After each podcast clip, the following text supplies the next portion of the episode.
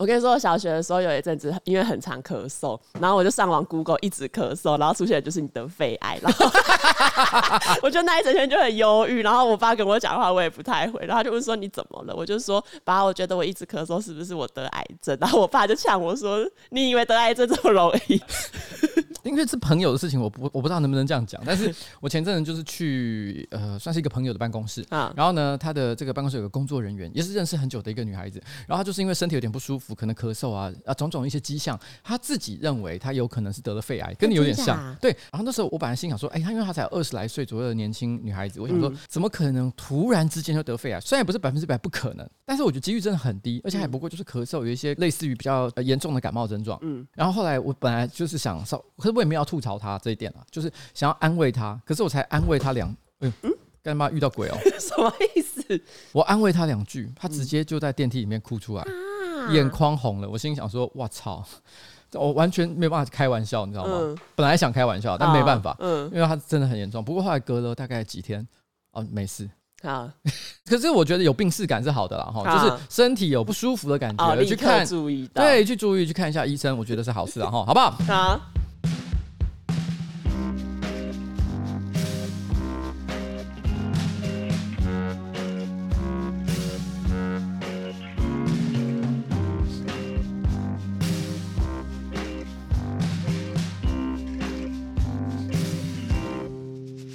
Hello，各位观众，大家好，我是上班不要看的瓜姐 AK，特别是一本秋一节，今天是我们的新资料夹 Number Ninety Three，耶，在我旁边是我可爱的小助理。彩玲，Yes，我要问一个问题，为什么今天的标题叫做美乃滋瓜？我我根本不知道我点是什么，你不知道点？我我猜啊，Mac Froggy，对啊，对啊，对啊，对啊，那你知道？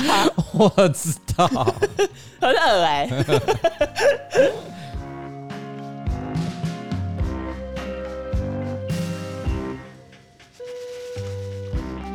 好了，哎、欸，这个，不然我们就直接讲 Mac Froggy 这个事情好了。好，本来其实我是有点想把它当成上周星座星座运势，嗯。啊，但是你说我其实还有其他的题目，所以没关系。好，Mac Froggy 呢是来自于南非，哦有一间麦当劳，然后有一对应该是父子是吧，还是父女什么之类的，反正他们就是去那边买麦香鸡，嗯，结果呢那个小孩哈，他一口咬下去之后，哇，那个麦香鸡的鸡肉多汁好吃啊，但突然发现怎么好像两条腿挂在那个汉堡的外面，对，掀开来一看。哇，居然是一只完整的青蛙，而且还沾满美奶子，然后被搁在那个汉堡上面。对，他爸爸就超级生气，他说：“我看了以后食欲全无啊，嗯、差点呕吐。”他说：“这根本不是麦香鸡，这是 Mac Froggy，没错，这是麦香蛙。” 可是为什么这个新闻呢？有点意思的原因，还有一个重点是，因为其实很多人传这个新闻给我，嗯，因为我的英文名字就是 Froggy，对。所以 Mac Froggy 就是为我而做的汉堡，哎，你要跟台湾麦当劳联手推出。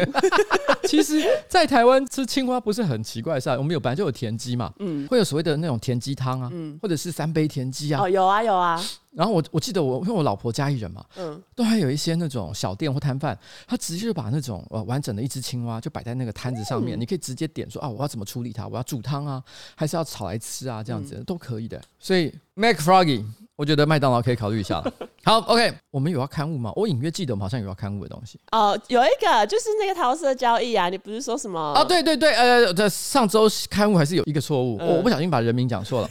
我是说桃色交易的那个演老公的那个角色，嗯，我那时候好像是讲成哈里逊福特，嗯，但是哈里逊福特呢是一个帅哥演员啊，嗯、但是实际上那个演员呢叫伍迪哈里逊，他们两个名字有点像，因为都有哈里逊这几个字，对 但是事实上形象差很多。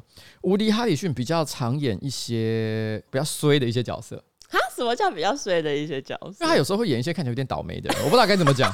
好，他好像也有演那个《失乐园》，《失乐园》是一部我觉得算是这几年最好看的这个 B 级恐怖僵尸片之一啦，哈，算很顶的。我不太不太敢乱排名啊，哦，怕有人会生气。但是但是我觉得他应该有个前三名，应该没有问题了。OK 啊，不错，好，就这样。那接下来进入到上周星座运势啊，你要讲先讲还是我要先讲？你不是准备很多个？我准备很多个，哎，你怎么知道？那你刚刚自己在那边说，我准备了三个星座运势。可是我觉得不用讲到三个啊。好，那好，你先。Make Froggy 已经先讲了嘛？那不然你要讲什么？我要讲巨蟹座啊。你要讲巨蟹座是什么？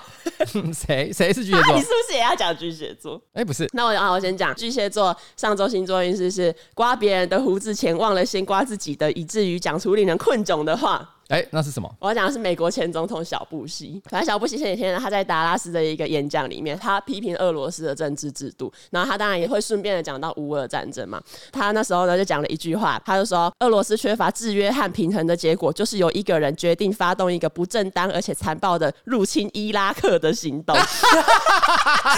然后他，他在讲他自己，对他自己又发现不对，然后他就摇头，然后修正说：“哦，不对，我是讲乌克兰。”然后因为这时候台下当然就是很多听众听到，他们就笑嘛，因为因为这真的太好笑了。这要讲一下，因为这就的确是他发动的，没错。对，后来呢，小布希就是又默默的说：“哦，伊拉克其实也是、啊，就是还顺便自嘲了一下。”然后之后他又说：“哦，我已经七十五岁了，就是有点像说哦，反正我就是老了，所以偶尔会讲错话。”没关系啊，因为至少小布希不是现在的总统嘛，没错，他脑子不太清楚，讲错话我们也就算了。如果像拜登那样，其实真的会让人觉得有点害怕。我不得不讲，对美国人来讲，其实呃，因为因为时间已经够久，所以他们可能对于当年发生伊拉克这个战争的事件的时候，嗯、他们可能那个当时的那种反对或者是不满的情绪，我想都已经消退很多了。没错。可是呢，中东的各种战乱啊、危机啊，对当地造成的一些后遗症啊，仍然是正现在进行式啊。没错。所以对于那边的人来讲，他们可能耳朵听起来感觉是不太一样的，所以会有点觉得还还是蛮蛮生气的哈，嗯、好了，那现在换我对不对？好，天秤座。虽然不是你的错，但是你所讲的话会引发一连串的灾难。刘德华吗？对，是刘德华。刘德华，哎、欸，你应该知道嘛？就是那个欧迪有一个汽车大厂哈，嗯、奥迪啊找那个刘德华拍一个广告，在中国那一边。嗯、但是后来没想到哈，这个广告一出去之后，就有一个算是中国的网红叫北大满哥，他就拍一部片说，揭发刘德华那支广告的文案是抄他二零二一年所发表的一支影片。嗯，他说里面的文案几乎九成是一样的，包含了他在里面所写的一首原创。的这个呃四行诗也都是一样的内容，所以他就觉得说：天哪，这个是抄袭，这绝对不可以。当然，这件事情其实跟刘德华没什么关系啊，因为他其实毕竟只是个演员嘛，他可能不会做到这么细节的这个检查工作。嗯、可是奥迪国际大厂，他在中国委托的也是一家非常知名的外商广告公司，为什么连环会发生像这样的一个抄袭意外？其实大家也会觉得说：哎，到底代表中国的这个啊所谓的营销市场，营销是中国用语的哈，营销市场到底出了什么问题？可是这个并不是。整件事最好笑的地方，嗯，你有看到后面的后续新闻吗？没有。后面的东西呢？我先讲一下，那个他说他抄袭的北大满哥原创的诗，哈，就刘德华在广告中有念出来的，他是这样写的：花未全开月未圆，半山为醉尽余欢，何须多虑盈亏事，终归小满胜万全。这是他所写的那首诗，哈。他说除了第一句是引用曾国藩之外，后面三句呢都是自己原创的。嗯，好了，这接下来就有趣的来了。结果后来就有一些中国的网友，他们很快的就立刻抓出来一件事：这个所谓的北大满哥，他自称原创的这一个文案内容，嗯，其实也不是他原创的。他是抄的，好呀。它 的核心概念呢，在二零一七年的时候，有一个叫做“尤里尤林”的这个网名呢，就已经写过了。嗯、所以有人就说，那个尤林才是原创。嗯，大家正在以为尤林才是原创的时候，又有新的网友跳出来说：“哦，尤林是抄二零一六年另外一个新浪博客的内容。哎” 那就是抄来抄去，超好笑。谁是源头了？而且你知道吗？嗯、更好笑的事情是，刚不是念了四行诗吗？嗯、他说第一句话是引用曾国藩，对不对？嗯、但是也有一个台湾的中文的。专家他说：“哦，那一句曾国藩是抄另外一个诗人蔡襄的。” 我看到我简直笑疯！哎、欸，这是什么俄罗斯娃娃？就一个抄一个，一个抄一个。然后中国人到底是怎么了？中国是抄袭大国哎、欸，他不是最近这十年在抄，他连曾国藩清朝的时候就已经在抄了，自古流传下来的传统。我真的会笑死。好，好了，反正就是这个这件事情，其实说起来哈，我个人觉得刘德华算无辜啦。我觉得算啊，他哪知道？如果我今天我是跟一个比较小的公司，嗯，什么卖一些保健食品的，你根本不知道他哪来的，嗯、然后他出了这种包，你自己也应该要注意一下。对可是他跟奥迪，然后国际知名的这个广告公司，对，你到底凭什么会觉得这东西会出问题？他又不会什么半夜没事在那边哦，我明天的台词我来 Google 一下，他才不会这样。对啊，谁这么闲？所以这不是他的错我只是觉得后续的发展 实在太荒唐。那你不要有第二个？我觉得这样这样就可以了啦。我觉得另外一个要讲吗？也是可以讲啊。好，金牛座，金牛座，你的上周运势呢，跟刘德华很像，不是你的问题，结果你却也被牵扯其中。我要讲的是彭佳慧。彭佳慧，你知道我要讲什么对不对？很衰，他 真的很衰。我们上个礼拜不是才刚刚讲过那个什么直男行为研究社，对不对？哎，那直男行为研究社其实后来他们的呃，应该算是版主吧，B B，因为我们那时候有讲说这个版他其实不太喜欢人家转载啊转载。他说其实也没有完全不可以了哈，他觉得只要讲明出处，然后有沟通过，他觉得其实没有什么关系。他跟你讲，他其实有发一篇线动讲这件事情。哦，是啊，对，好，但是这不重点，重点是他在这一次里面他出现了一个，我一样是大家可以自己去看这一篇内容，因为实在太好笑，因为这内容很长，我觉得我我就不要解释啊。简单的来说呢，就是有一个直男他在跟一个女生约会个一两次之后，然后他就主动告白说，我们就直接交往了，不要啰嗦。因为对方那个女生想说，我考虑一下。对方那个男生说，好，没关系啊，我不给你压力，你可以想想，但最好你明天答复我。那当然，大家心里想说，什么叫做不给你压力？但你最好明天答复我，你是谁啊你？真的，我就不能再想想吗？然后，而且那个女生可能礼貌的回答他一下，那个男生就乘胜追击还是怎么样的？好，他说，你再想下去哈，就没有人要你了。你是彭佳慧哎。哇，这个男生很有幽默感，因为彭佳慧写过一首歌叫《大龄女子》，他一直说你年纪太大了，引起彭佳慧直接在下面留言。哦，彭佳慧有去留言了。对，这就是最荒唐的，他就留言。他留什么？我说彭佳慧有什么不好？我腿很长，我赚钱养自己。彭佳慧很辣，他的留言很辣，对，他的留言很辣。好，就这样。哎，上周呢，菊花超市。开张，怎么会有继续有这个系列？上周的菊花超市呢，发生在英国。英国有一个二十七岁的年轻妈妈苏菲，然后她前几天呢，就趁小孩晚上睡觉的时候，她就决定，哎、欸，那我来开一个人的 party。然后她就拿出一个七公分长的按摩棒，打开，然后就这样，嗯嗯嗯，放入她的下体。但是呢，她一放就拿不出来。而且她不是放下体，她应该是放肛门，对不对？对，对因为她有说她卡在直肠。对，然后她就放进去之后，就过了很久，她都拿不出来。她就想说，啊，算了算了，先去睡觉，隔天再去急诊。哎、欸，他很淡定。怎么这么淡定？我要讲一个正确的观念。如果你那个状况是你可以睡一觉再去看医生的话，就表示他也没有那么急嘛。对啊，那你没有那么急，你挂门诊就好了。哦，不要浪费医疗资源，好不好？你还睡了一觉前，然后说啊，我要去挂急诊。哦，那你为什么不去挂门诊呢？乖乖抽号码牌。对。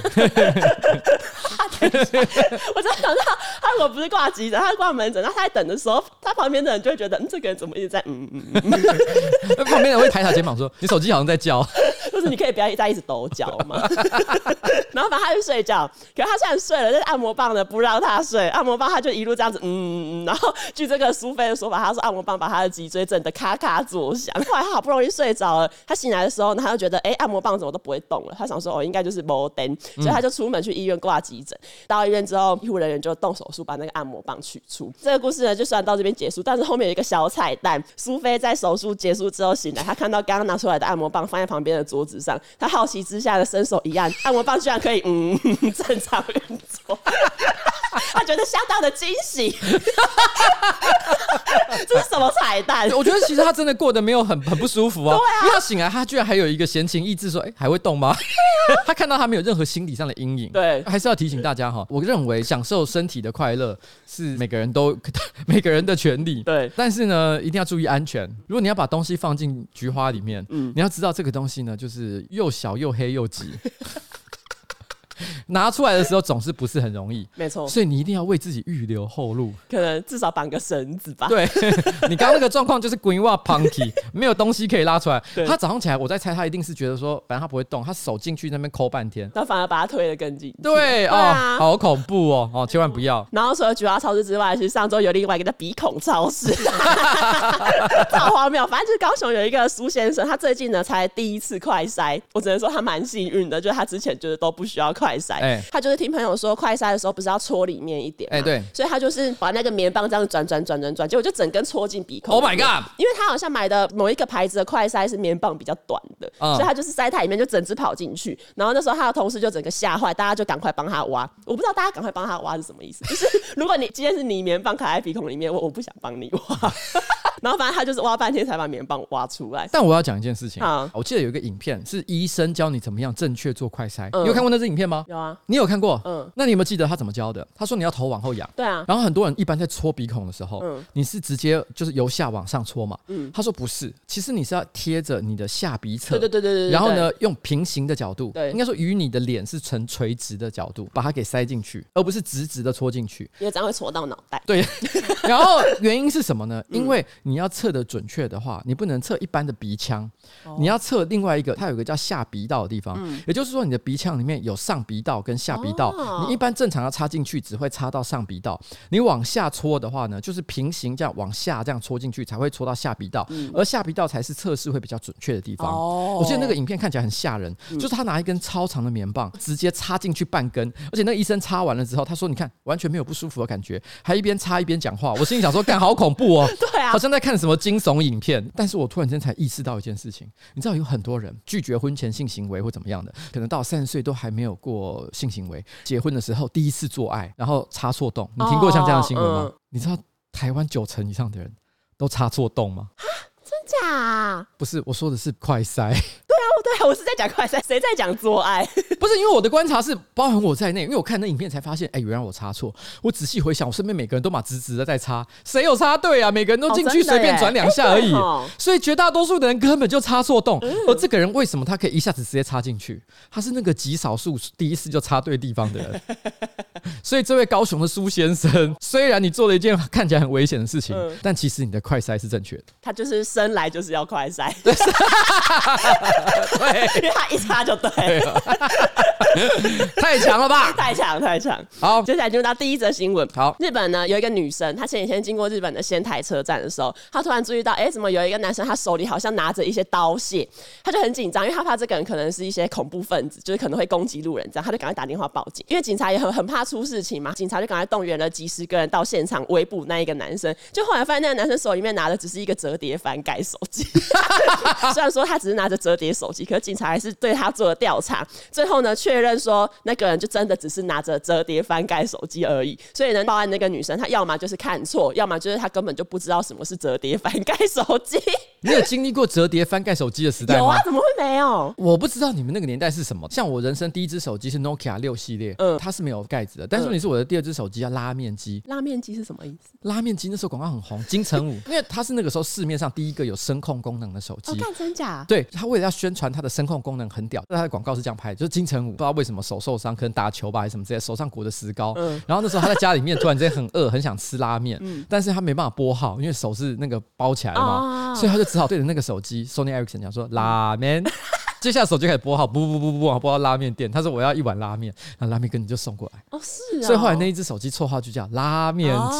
好。拉面。拉面。对，很酷哎，很酷，对不对？嗯。现在其实就觉得好像还好，但是问题是像当年，我觉得那一只手机呢，其实在台湾有蛮多人可能跟我一样，就是因为看了这个拉面机的广告之后，不管你是喜欢金城武也好，还是觉得声控功能很酷，反正你就是买了这只手机。没错。但是真正在当时最红的翻盖手机。是小海豚，Motorola 的一只手机，它的绰号叫小海豚，因为它翻盖之后，它的那个尾巴看起来像是鱼鳍，很像一只海豚，椭圆形的海豚，非常的可爱。嗯那个时候社会人士最爱的就是这一只手机，真的？对，你没有经历过，你年轻的时候经历过的，怎么我会经历过？那你那个时候还有翻盖手机吗？有啊，那是什么？我不知道，有很多啊。你有用过吗？我没有用过，我用的都不是翻盖，但是我我朋友很多都有在用啊，什么拉力帕棒棒糖机还是 BigBang 代言的，还是你们那个时候的时代已经是 GD 九二的时代？GD 九二是什么？它。开西滚马基欧，那时候是 makio 刚出道没多久。哦 makio 刚出道，我们还很小。然后，然后她就是个黑辣妹，因为大家就对她的印象就是一个。因为她就黑黑的嘛，然后一零九辣妹，对，就是那种一零九辣妹像，就是她皮肤黑黑的，然后打扮像辣妹的形象，然后她就在那边撒娇说哈他开西滚，因为那个时候的台湾广告非常喜欢用日文，嗯，哈日族，对哈日族，他开西滚，怎样叫叫叫，我只记得她一直在叫这个，然后就是 GD 九二 Panasonic 的手机。哦，然后年轻人最爱用，因为它很便宜。哦，是哦，那马 K 后来只能邮寄弄回来，他不可能叫他 K 西哥，但是你是。真让我想到，你知道吗？嗯，这就是所谓的时代的眼泪。对啊，以前曾经啊、呃，我觉得大家都觉得是尝试的事情，可能现在完全都不是常识。真的，我举个例子来讲，我后来就想到有一个东西，我们以前觉得是尝试，现在已经不是尝试。嗯，就是我问你哦，如果今天《七夜怪谈》，你现在拿给现在可能十几岁的青少年看，你觉得他们看得懂吗？啊，会看不懂吗？他们知道那什么是录影带吗？干，真只是从录影带里面出来的。哦，你想想看，如果现在给一个现在十七岁的少年，你给他那个黑黑的录影带，他连那要怎么用都不知道。然后他看到贞子从电视爬出来，只会觉得哦，大概是什么沉浸式体验。VR，VR 好酷 哎！以前就有这种科技。他是 VTuber，而且我刚才他们看到录影带可能直接丢掉，所以贞子真的很可怜。他现在没地方可以去，你知道吗？被遗忘，对，被遗忘。然后可能如果有一个善心人士心想说，哇，现在录影带没得用，贞子现在没地方可以去，好可怜。我们就把这个录影带呢转拷成 CD 好了。然后贞子还很开心，他就搬到一个新的光碟上，心想说，终于这时候有人可以看。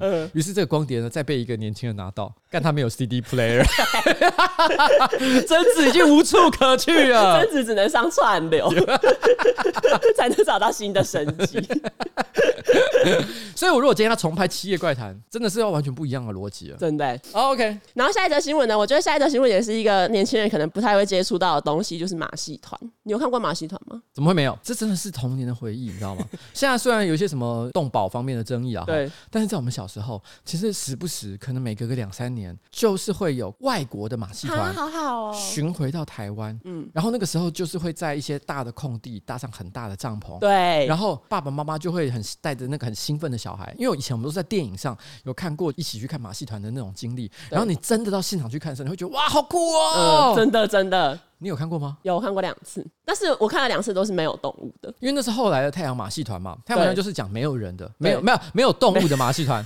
但是是我小时候看过是有动物的，就是最最原始的那种。然后那时候小时候都会觉得很奇幻，对，就是会觉得动物为什么可以听人的指挥跳来跳去？对，当然的，这个后来因为毕竟这些动物之所以能受指挥，很可能是受到了非常多不人道的这个训练哈，所以其实我们当然没有鼓励这个行为了。可是对于我童年来讲，那是一个很特殊的回忆。嗯，美国有一个马戏团，它叫零零马戏团。之前吧，它其实是跟太阳剧团还有另外一个叫纽约的大苹果马戏团是齐名的，就等于说世界三大马戏团这样。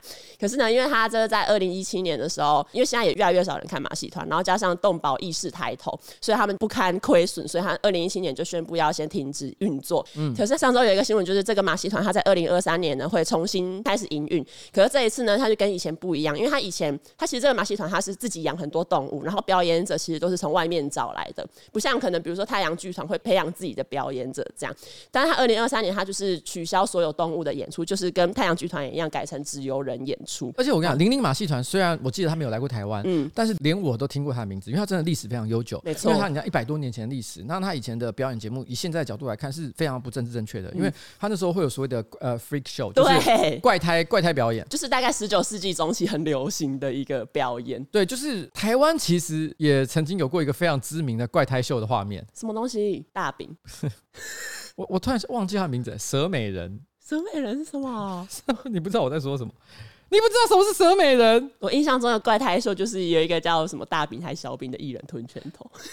不是啊，看那个还好，好不好？白痴哦、喔，厉害！我刚看了一下，他名字不是蛇魔蛇蛇美人，叫做巨蛇娘娘。你一定看过吧？这我看过哎、欸，这是热带鱼里面的文英阿姨啊。对对对对对。他就是在那边站着想想，然后摆一个像这样说，他说是人跟蛇的合体，好烂，真的超烂的。你这是假的嘛？不要脸，这么老了还长这样。你是你靠背啊？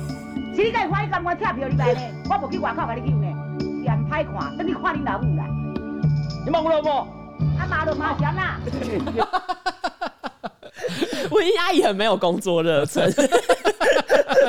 他就是他在讲的是一群就是有一点点可爱的那种家族，嗯、然后他们做一些这种骗人的怪胎表演，而且还很明显，很明显，还，还假的很明显。可是当年其实就是呃马戏团就是很多像这样的东西，没错。对，好，那你刚刚讲到怪咖秀，我就要讲到一个零零马戏团非常有名的一个表演节目。他那时候就是请到一个叫做暹罗双胞胎，暹罗双胞胎他其实是世界上最有名的连体婴双胞胎之一，然后哥哥叫英，弟弟叫昌，他们是胸腔相连的双胞胎，他们一八二九年呢，他们被苏苏格兰的商人发现之后，他们就开始在马戏团演出。大概过了十年吧，就是等这个马戏团的合约结束之后，他们其实就是被邻里马戏团的团长看到，团长就决定要签下这个暹罗双胞胎到他们马戏团表演。在马戏团的期间，他们赚了很多钱，也开始在美国落地生根。一八四三年的时候呢，也跟一对来自英国的叶慈姐妹结婚。那这个姐妹就是普通的姐妹，她们也不是双胞胎，也不是连体，反正她们就是跟这一对姐妹结婚。因为其实那时候就是在婚礼举行之前，我听说就是在那个社区，区其实大家很不想要他们在那个社区举办婚礼，因为我觉得可能是因为他们是连体婴的关系，社区有一些人可能会反对，甚至那时候社区里面的牧师也拒绝帮他们证婚，因为他们觉得这样是犯了重婚罪，就是连体婴就是两个人这样，那这样就是重复结婚。然后还有还有另外一个有趣的就是 那时候叶慈姐妹要跟这个双胞胎连体婴结婚的时候，那个姐妹的父母其实很反对的，可是反对的原因不是因为他们要跟连体婴结婚，而是因为那一对连体婴是亚洲人。哦，原来这个问题还比较严重。对他，他看到说，你怎么可以跟 亚洲人结婚？就是你本来以为他要讲说连体婴嘛，不是要说亚洲人。反正这一对连体婴，他们就是跟这英国的叶茨姐妹结婚之后，婴生了十个小孩，然后弟弟生了十一个小孩。其实我我不知道，我觉得大部分人看到也都会有一个疑问，就是他们不是连体婴，那他们是如何拥有性生活？我跟你讲，他们永远都是三 P 状况，不管怎么样，至少都是三 P 耶。对，因为我就是也很好奇，然后网络上有很多人很好奇，就是有些人会在。比如说，美国的知识家会发问说，连体婴怎么做爱？然后连体婴如果其中一个人犯罪，另一个人会不会也被抓去关？后面这个问题很屌，后面这个问题很厉害。对，对，啊、呃，有一些科学家可能专门研究连体婴的，他们就说，其实这个就真的很无解，因为其实连体婴数量也很少，他们也不一定会想要分享他们的性生活。可是之前我辗转看到一个，就是有一对女性的连体婴有分享说，可能另外一半在做爱的时候，另外一边可能就是睡觉或者是做自己的事。就可能看书之类的，不是？可是问题是，我感觉是这样。好，虽然也许他们可能并没有想这么做了，嗯、但是假设是我了哈，嗯、因为闲着也是闲着，为什么不做点事情？他可以做出好多令人难以想象的组合，真的。所以闲着也是闲着，你为什么不做点事，让大家更加的开心呢？我是这样觉得啦，哈。但因为我们也不知道真实性。对啦，因为因为毕竟哈，我觉得连体婴他们有一个比较特殊的情况，就是他们是被迫朝夕相处，就算是兄弟或者姐妹，也不见得真的想要跟自己的亲人，然后二十四小时绑在一起。没错。所以我觉得他们最后可能会选择睡觉这件事情，就是真的已经腻了，就是或者习惯了。我真的没有想要什么都跟你参与在一起。真的。你要做，赶快弄一弄，你可不可以快一点？那有我看过有一些研究是说，有一些连体婴他们的感官会相连，所以就是可能假设一个人在性行为。他可能得到了一些愉悦，另外一个可能也会感受到。那如果他们同时做爱的话，会不会有双倍以上的快感？双重享受。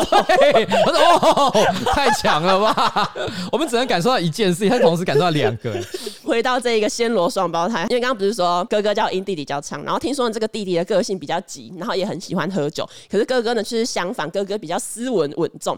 然后他们兄弟两个呢，其实也偶尔会吵。架打架，因为他们身体连在一起嘛，然后加上弟弟又很爱喝酒，哥哥就当然也会担心说，会不会有一天弟弟因为饮酒过量或者是生病不舒服死掉的话，他是不是也会跟着死掉？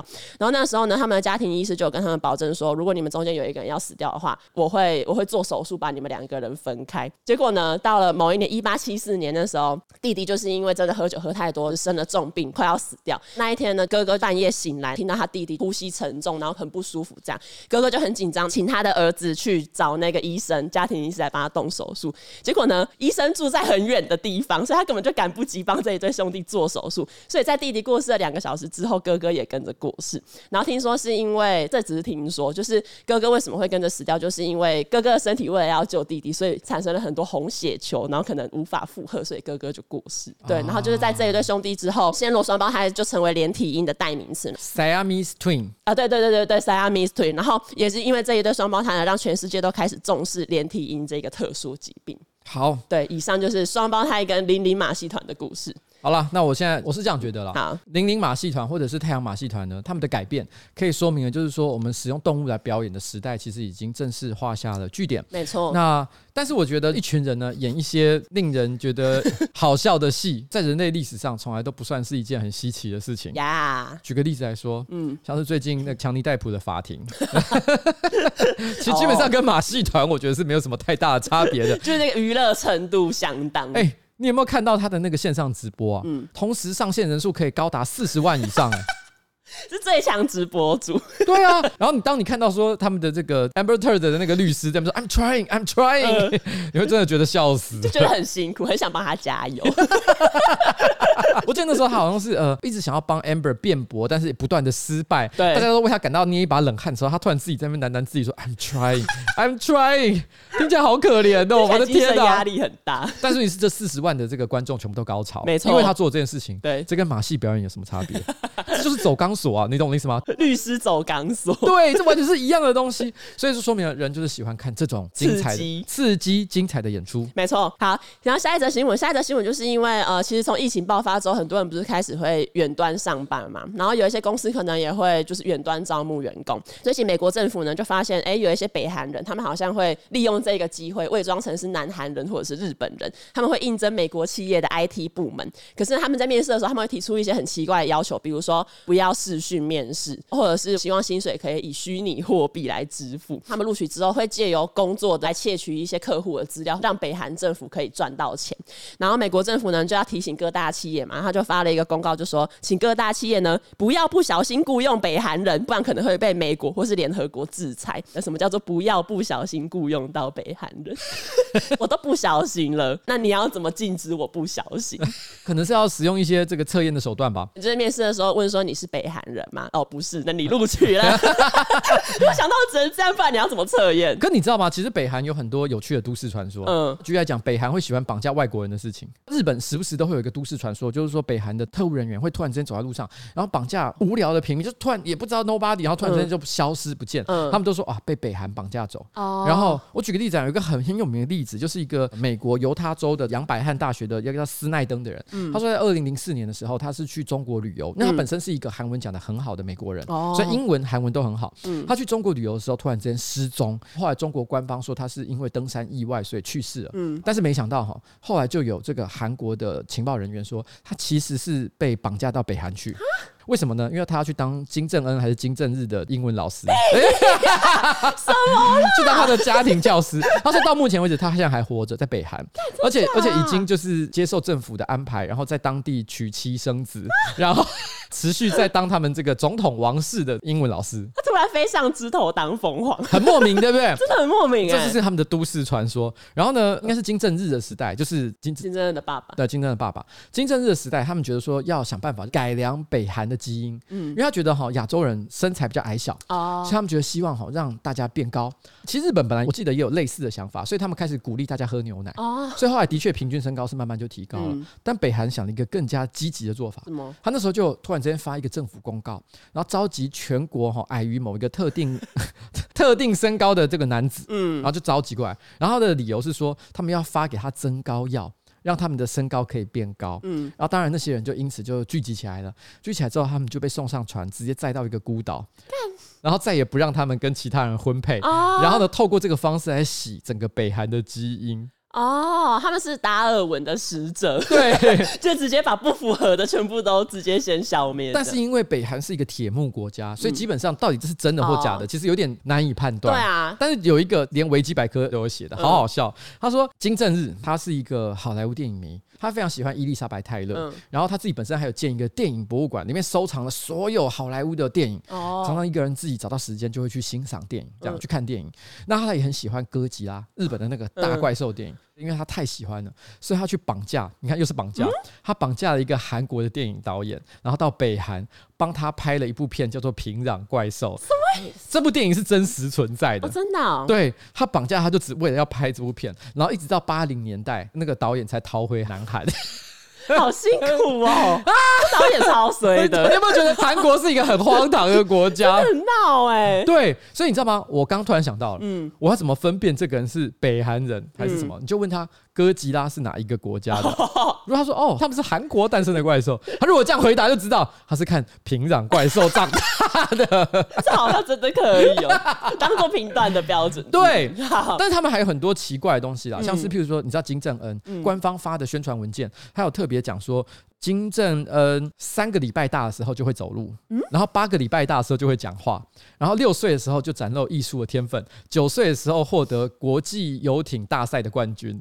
这只会出现在中国民间故事，就是那种给小孩看的绘本，然后有一个什么天才儿童。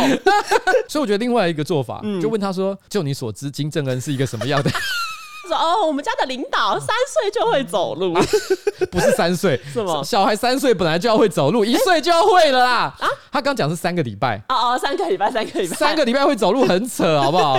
你说金正恩吗？三个礼拜就会走路，八个礼拜就会讲话。OK，他北韩人。OK，给这个世界各国的这个企业组织一个判断，对，一个参考，如何判断北韩工程师的做法？OK，好，下一个新闻是在美国，美国国会呢上周有举行关于堕胎权的听证会，因为堕胎权其实就就是在美国最近。也是如火如荼，然后之后可能也会有相关法律的一些修订。反正呢，就是在那个听证会上面，共和党呢就邀请一位叫做 Catherine Glenn Foster，他是一个反堕胎组织的主席。然后共和党就邀请这个 Catherine 来作为他们的证人。然后在那个证人席上的那个 Catherine，他就说，华盛顿 DC 的电都是来自焚烧婴儿哦。然后一讲出来，舆论就哗然。那 Catherine 他就说，那一些被堕掉的婴儿，他们的尸体呢被丢在医疗废弃桶，在很多地方，比如说华盛顿呢，就会把婴儿烧掉来供电。你们自己脑中想想那个画面，下次你们在开灯的时候，想想焚化炉，想想我们是多么的麻木跟冷漠。这一段话当然就是在推特上爆炸。其实这个有有一个前提，就是其实，在华盛顿州被堕胎掉的婴儿，其实是被当做医疗废弃物来处理。不过呢，也不代表说华盛顿的电都是靠着烧婴儿，因为后来其实有一个统计，就是根据二零二一年十月。的统计，华盛顿的发电主要都是来自天然气、煤炭跟核能，有七趴呢是风力发电跟可再生能源。可是这里面呢不包含任何婴儿。但我要讲一件事情，其实如果今天焚烧婴儿啊，它可以拿来发电的话，嗯，它是一种再生能源嘞、欸，它就是烧掉之后再生就好了。不要，基本上我们不是一直要讲说什么净零碳排、嗯，干净能源。嗯，我我先讲这件事情，就是第一个。没有烧小孩发电这件事情，对，真的没有啦，怎么可能？大家想一下，哎、欸，一年是有多少小孩？如果假设这个为真好了，嗯，能烧多少东西出来？能，能发多少电？能发多少电？这些人是有稍微有点逻辑，好不好？对，这个东西当然就是美国网络上就吵翻天，因为大家就觉得共和党又在造谣，然后又在讲一些不切实际的东西。底下呢就有人说，其实就是之前真的有一个新闻是关于烧婴儿来发电的，其实是在二零一四年那时候呢，俄勒冈州的政府就有下令说，焚化炉要停止燃烧医疗。废弃物，因为好像有一些来自加拿大的流产婴儿被运送到俄勒冈州，然后被烧来发电。哦，对。但是那个问题不是说真的要把婴儿拿来烧来发电，它其实是医疗废弃物也一并拿来焚烧。没错。那他们觉得这件事情其实感觉有一点不太道德。对。但严格的说起来，其实他也没有错。对。讲到婴儿，我就想到有一个我们节目的听众，他其实就有留言，他是一个高中的听众，他就说：“Hello，瓜吉彩铃，我现在还是高职生，每次听到新资料夹的阴谋论，我就会想到我们学校的第一老师，去年呢长隆货柜。”，卡在那个苏伊士运河，我们老师就说：“哦，这是希拉蕊在其中一个货柜关了很多的小孩，然后呢，取用那些小孩的血液来让自己长生不老，然后那个货柜轮呢会卡住，就是因为川普要去救那些小孩，还有好多阴谋论，我们老师都深信不疑。你知道这个阴谋论其实。”大家听起来觉得很离谱，嗯，可是我跟你说，其实这一个阴谋论在美国算流行哎、欸，这就是匿名者 Q 的理论啊。哦，匿名者 Q 就讲很多这种东西啊。在这之前，我有听过希拉蕊吃小孩。对，因为匿名者 Q 他有一个基本概念，就是跟小孩还有川普去救小孩这件事情有关。嗯、我举个例子来讲，像他们会说什么梵蒂冈的教皇还有奥巴马都有猥亵男童。嗯，去年吧，就记得是美国总统大选期间了哈。嗯，不是曾经有一度就是有美国高层的官员来台湾拜访。嗯，然后当时呢，就是让台湾的这个社会，就是大家就觉得。说哇，好棒哦！美国的高层官员来台湾，表示我们美台的关系越来越友好，那对台湾来讲是一件好事嘛？当时这些阴谋论者，他们就在台湾宣传一种新的观念：奥巴马跟梵蒂冈的教皇，嗯，都因为私运小孩的关系，但是因为被发现，所以他们潜逃到台湾来。而那高层官员来呢，是要把他们引渡回美国本土接受审判。对对对，我有听过这个，超级莫名其妙的，真的超荒谬。之前在乌俄战争爆发的时候，就有人说那是川普、普丁跟习近平他们。要打击在乌克兰的深层政府，然后呢，反正就是有一个生化武器的实验室建在台湾，这样，反正这就是另外一个阴谋论的方向。怎么会突然扯到台湾，我也不知道。台湾为什么这么常停电？就是因为有生化武器实验室，哦，用了太多的电。那不是阴谋论。然后呢，今天节目的最后呢，我要分享一个我是混蛋妈的投稿。好，如果要投稿我是混蛋的话，请大家私信瓜吉的粉专。好，这个投稿人他姓蔡，他说呢，今天刚听完最新一集的新资料夹，瓜吉说到很多直男呢都把内裤穿到破了还不换，让我想到我和我亲表弟的一个趣事。但是在我小六的时候，表弟家和我们家一起去日本旅行，我表弟小我一岁，然后当时呢表弟有一点胖胖的，所以有时候他的动作太大，就会使内裤的干衣逼那边被撑破。但是呢表弟也常常还是不以为意，还是会继续穿，而且内裤都是那种五颜六色、很花俏的那一种。我们在日本的某顿晚餐，为了体验到底日本人的生活，行程特别安排了和服体验，就是要穿着和服吃饭。我看表弟也不例外，但是我因为我们小朋友的和服只有上半身很大件，会盖过膝盖，所以呢，我们里面呢就也没有穿裤子，只有穿着一件内裤。表弟呢刚好就穿着破了洞的内裤。当天晚上吃的是传统的日本料理，大家要盘坐在榻榻米上吃饭。感情好的表弟就坐在我旁边。日本人呢，好像很常在白饭上面放一个小小的红润红润的腌酸梅，酸溜酸溜的配饭很好吃。就当我们吃着晚餐的时候，我突然发现，哎、表弟的大腿内侧上好像掉了一颗腌酸梅。我心想，哎，粗心的表弟，吃饭都掉到裤子上了。于是我就很直觉的手伸过去，想要把它弹掉。表弟看着我的手接近他的裤裆，疑惑的问道：“你要干嘛、？”然后我就回说：“不要动。”随后呢，我就很用力的弹了那一颗腌酸梅。弹的瞬间呢，表弟突然大叫啊！我也意识到，哎、酸梅怎么弹不掉？认真一看才发现，哦，那个不是酸梅，是表弟皱皱的包皮。我居然在表弟的眼皮底下很用力的弹了他的老二，伴随着表弟的大叫，全家人都来问我发生什么事情。每个人知道之后呢，都笑到疯掉，只有表弟痛得脸部变形，然后捂着自己的鸡鸡，不断的骂我。往后呢，表弟再也不敢穿破掉的内裤了。请问瓜吉在大庭广众下弹表弟老二的我是混蛋吗？我要在讲你是混蛋以前哈，我要先讲你的家族群主应该要改名了。什么？你的家族的赖群主直接改名叫表弟的小酸梅。小表弟因为年纪应该还蛮小的了。对。然后我想他现在是一颗小酸梅，将来有一天可能会是一颗大番茄。假设二十年后他有一天要结婚了，嗯、我相信这个家族围在起来，所以说，哎，你还记得吗？当年表弟他的小酸梅露出来的时候，你还弹了他一下。啊、哦，他们就是应该要在那个婚礼上面致辞的时候，要讲到表弟的小嫂。表弟还要生气，啊、表弟不要再讲了。你们讲讲，你们讲二十年了还在讲。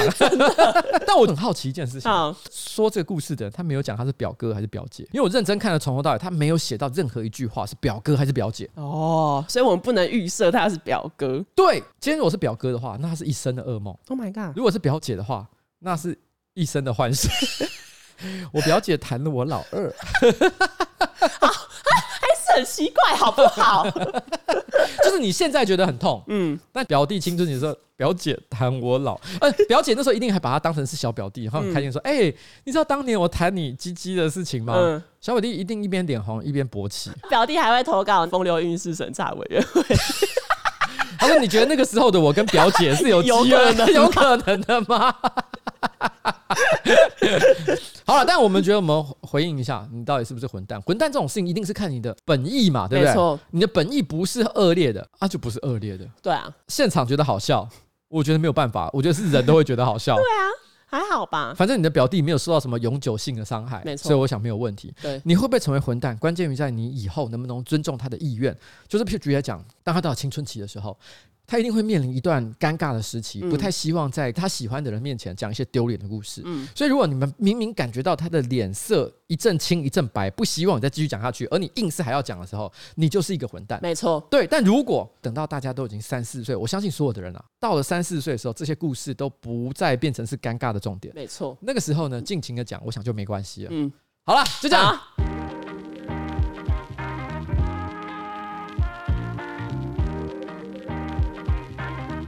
你知道昨天特斯拉跌到六百块？看怎么用？它跌到一个好好笑的地步。可是为什么？最近又出了什么事？很多事。我我现在不想，我不是财经专专财财经节目，所以我就不谈太多细节啊。我只是说昨天跌烂到一个我觉得好好笑的地步。看好惨哦！我都不知道要不要摊平还是躺平。我来看一下我的股票。突然现在要开？不要看不要看，我要去死。我看一下。好了，今天节目到此告一个段落，跟大家说拜拜，拜拜。